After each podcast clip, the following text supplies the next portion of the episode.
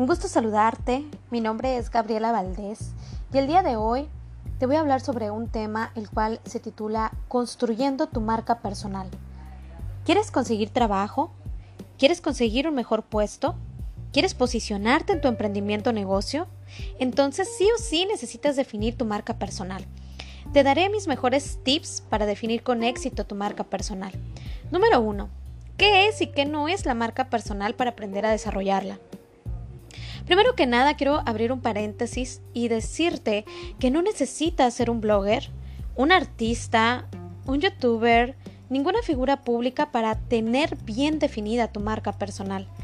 Esta surge en tu trabajo, en el mundo de los negocios y en lo personal.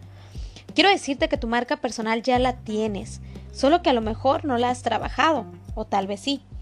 La marca personal es lo que la gente percibe de ti, lo que dice la gente de ti cuando tú no estás, lo que ven en ti, la huella que les dejas.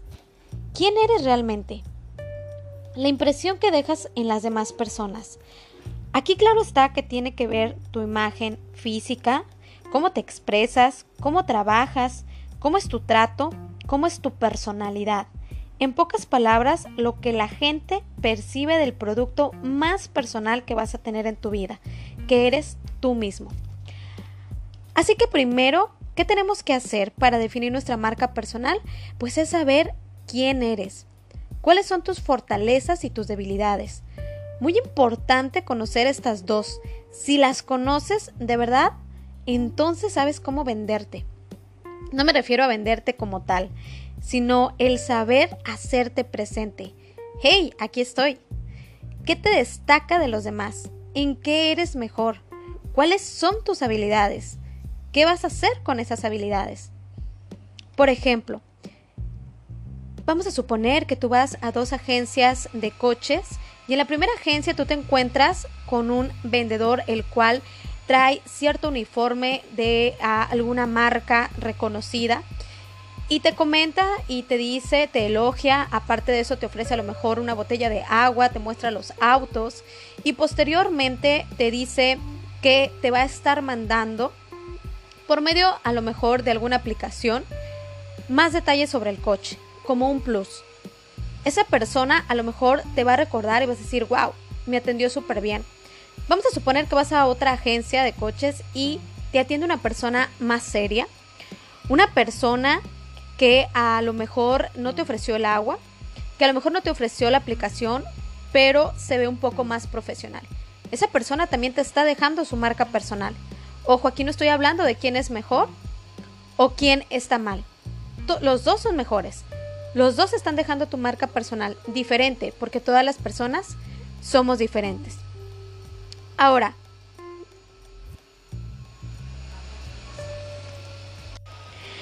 número 2. ¿Qué quieres lograr definiendo tu marca personal? Conseguir trabajo, hacer crecer tu negocio, tener un mejor puesto en tu empleo o emprendimiento. Ojo, una cosa es tu empresa y otra cosa eres tú. Pero si tú y tu empresa empatan en todo, en valores, características, etc., entonces sabrás distinguirte del resto. Número 3. Ya que tienes bien definidas tus fortalezas, tus debilidades y que quieres lograr con tu marca personal, ahora tienes que saber a quién le presentarás esa marca personal. ¿Quién es tu audiencia? ¿Quién es tu público? En la empresa en la que trabajas, tus clientes, tu red. Porque ojo, puedes tener una marca bien definida, pero no es la correcta para tu audiencia. Y te voy a poner un ejemplo. Una nutrióloga o un nutriólogo que obviamente te va a hablar de comer a lo mejor un poco más saludable, de las porciones y esa persona a lo mejor no está delgada. Vas a decir tú, no es congruente con lo que me está ofreciendo. ¿Sí me explico? Ahora, paso número cuatro. ¿Por qué? ¿Por qué quieres lograr esto? ¿Por qué es tan importante? Tienes que apasionarte, amar tu por qué porque al juntar todo esto con lo que te acabo de decir, fortalecerás mucho tu marca personal.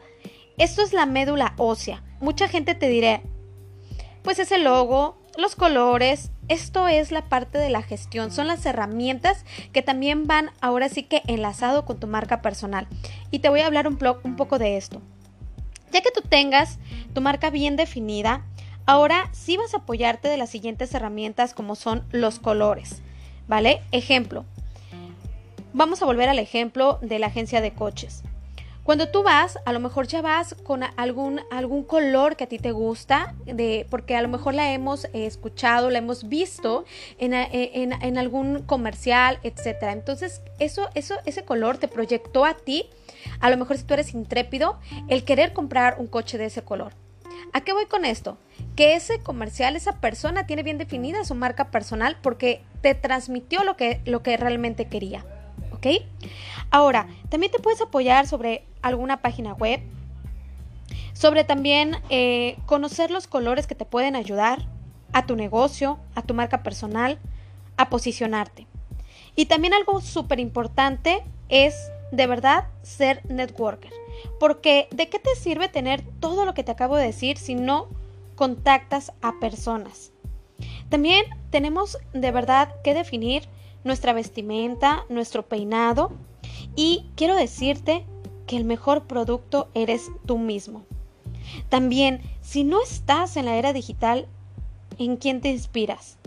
Y por último, tener mucha, mucha congruencia. De verdad, muchísimas gracias por estar escuchando este podcast. Te recuerdo mi nombre, Gabriela Valdés, y nos vemos muy pronto.